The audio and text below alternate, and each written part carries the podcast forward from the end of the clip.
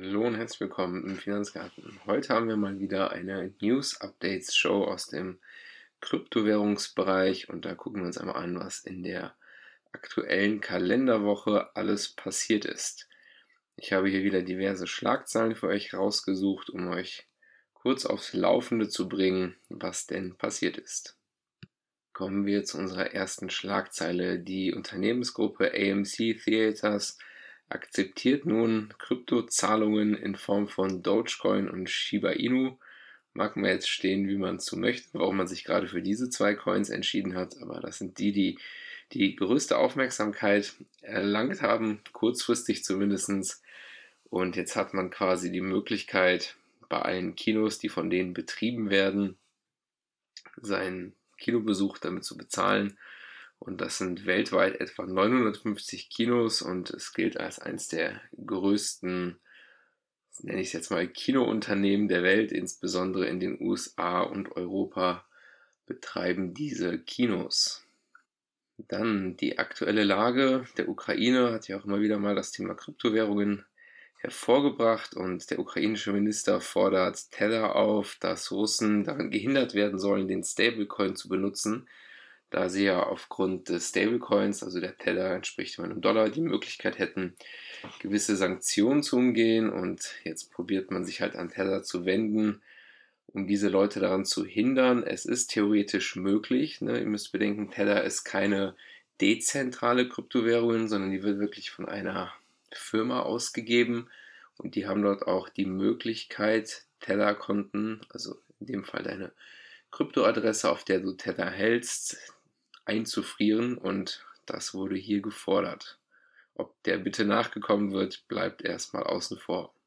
Dann haben wir eine Aussage von Michael Saylor, der ist der CEO der Firma MicroStrategy, die selber viele Milliarden in Bitcoin investiert hat. Und dieser hat die Aussage getätigt, dass der aktuelle, sag ich mal, der aktuelle Konflikt oder auch Krieg, wie man es nennen möchte, die Einführung von Bitcoin oder auch anderen Kryptowährungen beschleunigen würde, da das aktuelle Szenario die Akzeptanz von Bitcoin erhöht und die Leute eventuell die Notwendigkeit sehen nach alternativen Aufbewahrungsmitteln. Dann haben wir noch das Thema NFTs. Dort hat Warner Bros., die die Rechte an DC Comics besitzen, eine 6 Millionen Sammelkarten ausgegeben und diese sind quasi verknüpfbar mit NFTs, sodass die Leute, die diese Sammelkarten kaufen, ebenfalls ein NFT dazu haben. Also wir sehen auch dieses NFT-Thema ist für den einen oder anderen vielleicht ein bisschen schwer nachzuvollziehen, dass Leute bereit sind, für irgendwelche Pixel so viel Geld zu bezahlen, aber es ist irgendwie das digitale Äquivalent von Sammelkarten, wie der ein oder andere es vielleicht aus seiner Kindheit kennt oder mit so Panini-Sammelstickern und das Ganze halt jetzt Blockchain basiert, so dass man halt das erste Mal die Möglichkeit hat, Rechte an diesen Bildchen zu handeln und wir sehen, dass größere Firmen wie Warner Bros. daraus Kapital schlagen und sich dort engagieren, indem sie jetzt zum Beispiel ihre Comichelden aus DC Comics, das sind dann sowas wie Wonder Woman, Batman oder Superman, die quasi die Rechte daran haben über DC Comics und das wird jetzt über NFT-Sammelkarten zu, ja, zu Geld gemacht. Also man engagiert sich in dem Kryptobereich. Dann haben wir eine Meldung aus Großbritannien. Dort hat die britische Finanzbehörde ein Verbot für den Betrieb von Kryptogeldautomaten ausgesprochen. Die kennen wir jetzt hier in Deutschland sowieso nicht wirklich. Ne? Also es ist so wie so ein Geldautomat, habe ich euch auch schon mal auf meinem Telegram-Kanal gezeigt, wo du halt wirklich total Euros oder irgendeine andere Währung reinpacken kannst, lässt deinen QR-Code scannen und kannst dir dann quasi Kryptowährungen kaufen. Oder es gibt halt auch Automaten, wo du dann Krypto hinschickst und Bargeld abheben kannst. Und in Großbritannien will man das jetzt erstmal untersagen. Mal gucken, ob da in Zukunft irgendwas reguliert wird. Aber dasselbe Problem haben wir ja in Deutschland auch, dass hier auch nie wirklich klare Rahmenbedingungen geschaffen wurden für diese Geldautomaten. Ich meine, unser Nachbar in den Niederlanden, dort sind diese Automaten zum Beispiel verfügbar. In unserer nächsten Meldung geht es um die Investmentbank Goldman Sachs und diese bietet jetzt ihren Kunden die Möglichkeit an, in Ethereum-Fonds zu investieren. Für das Investieren in den Ethereum-Fonds nutzt man die Investmentfirma Galaxy Digital, die quasi diesen Ethereum-Fonds aufgelegt hat und Goldman Sachs bietet über diesen Weg jetzt ein Investment in Ethereum an. In Südkorea gibt es jetzt einen neuen Präsidenten und dieser scheint sich wohl wohlgesonnen zu sein, was Kryptowährung angeht und hat sich dafür ausgesprochen, unangemessene Fortschriften im Land zu überarbeiten, damit die Leute ja, diese Vorschriften, wie wir es auch oft hier kennen, hier werden quasi Gesetze angewandt, die nicht wirklich brauchbar sind im Kryptowährungsbereich, zum Teil, was die Sachen ein bisschen komplizierter machen. Sowas findet man natürlich nicht nur in Deutschland, sondern auch in Südkorea und dieser Präsident möchte dort mehr Klarheit schaffen, dass die Regularien mehr der Realität entsprechen, als sie das aktuell tun.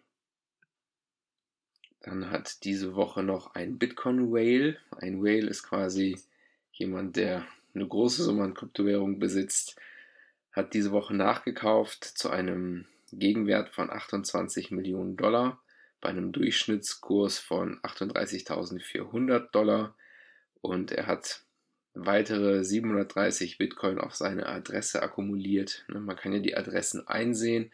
Habe ich auch schon mal auf meinem Telegram-Kanal euch gezeigt. Diese Webseite BitInfoCharts zum Beispiel. Dort könnt ihr euch die reichsten Adressen angucken und könnt natürlich auch deren Bewegungen verfolgen. Und die drittgrößte Adresse hat weitere Bitcoins angesammelt diese Woche. Und dann wären wir wieder bei einem NFT-Thema. Und zwar auf der Handelsplattform OpenSea wo zum Beispiel NFTs gehandelt werden, ist das tägliche Handelsvolumen von 250 Millionen auf knapp 70 Millionen gesunken. Also an täglichen Volumen, was an Geld umgeschlagen wird. Und das entspricht quasi gegenüber dem Höchststand ein Minus von 72 Prozent. Kann jetzt sein, dass vielleicht das NFT-Thema ein bisschen abkühlt. Das könnte zum Beispiel irgendwie ein Indiz dafür sein, weil das war ja gerade in letzter Zeit recht gehypt, das NFT-Thema.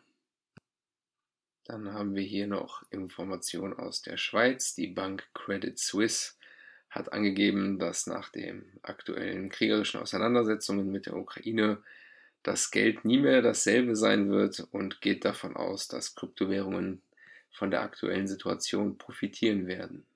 Der Hersteller von Trezor Wallet, eine Alternative zum Ledger Nano S zum Beispiel, ebenfalls eine Hardware Wallet, wo ihr eure Coins aufbewahren könnt, ohne eine Internetverbindung zu haben, hat jetzt aufgrund von Sanktionen Lieferungen seiner Wallets nach Russland gestoppt. Und eine weitere Meldung, die sich auf Russland bezieht, ist jetzt nicht direkt in Bezug auf Kryptowährungen. Es geht vielmehr darum, dass Visa und Mastercard sich PayPal angeschlossen haben und russische Aktivitäten äh, eingestellt haben, sodass die Russen nicht mehr über diese Zahlmittel verfügen können. Und indirekt betrifft das natürlich schon wieder Kryptowährungen, da sich die Leute vielleicht nach alternativen Methoden umsehen müssen, um digitale Zahlungsabwicklungen machen zu können, die halt nicht einfach so zensiert werden können, wie es aktuell der Fall ist, was ja in die Kerbe schlägt mit diversen Aussagen, die wir hier bereits hatten, dass die aktuelle Situation doch recht positiv für Kryptowährungen vielleicht ausgehen könnte, das wird sich mit der Zeit zeigen. Dann wären wir auch am Ende der heutigen Folge. Das waren so die News, die ich euch für diese Woche rausgesucht habe. Ich bedanke mich auf jeden Fall für deine Aufmerksamkeit. Wenn du Leute kennst, die sich ebenfalls für Nachrichten rund um das Thema Kryptowährung interessieren, wäre ich dir dankbar, wenn du diesen Podcast mit deinen Mitmenschen teilen würdest. Ich habe meinen Telegram-Kanal das ein oder andere Mal hier erwähnt.